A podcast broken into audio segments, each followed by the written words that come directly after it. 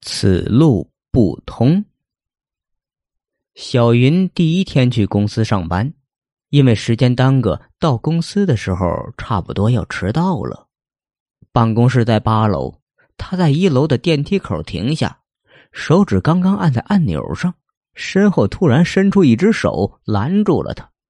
小姐，对不起，此路不通，请走楼梯。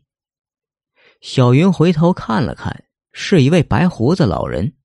他以为对方是这里的管理员，就听话的说了声谢谢。楼梯在那边。老人伸手指了指，小云顺着他指的方向往前走了几步，果然有一道楼梯。小云分外艰难的一口气爬上八楼，刚在办公室坐下，老板走过来：“今天你迟到了啊！按照公司的规矩，每月迟到满三次者扣发当月奖金。”小云暗叫一声倒霉。下班的时候，他下意识的往楼梯口的方向走，却看见很多同事都不约而同的挤向电梯。难道已经修好了吗？他走过去看了看，果然电梯运转正常。两个星期后，小云又差一点迟到，在电梯口等电梯的时候，居然又碰到那位老人。老人说着同样的话：“对不起，此路不通，请走楼梯。”无奈，小云只好从一楼爬上去。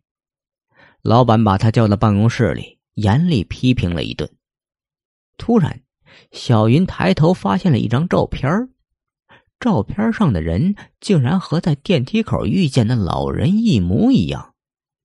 后来经过打听，小云才知道这个人是以前的董事长。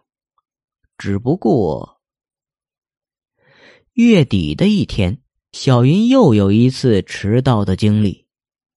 那个老人不失时机的出现了，小云有点着急，想也不想便气冲冲的说：“拜托，你都死了好几年了，别在这里添乱了。”谁知老人竟然理直气壮的回答：“我这不叫添乱，我这是为我儿子着想。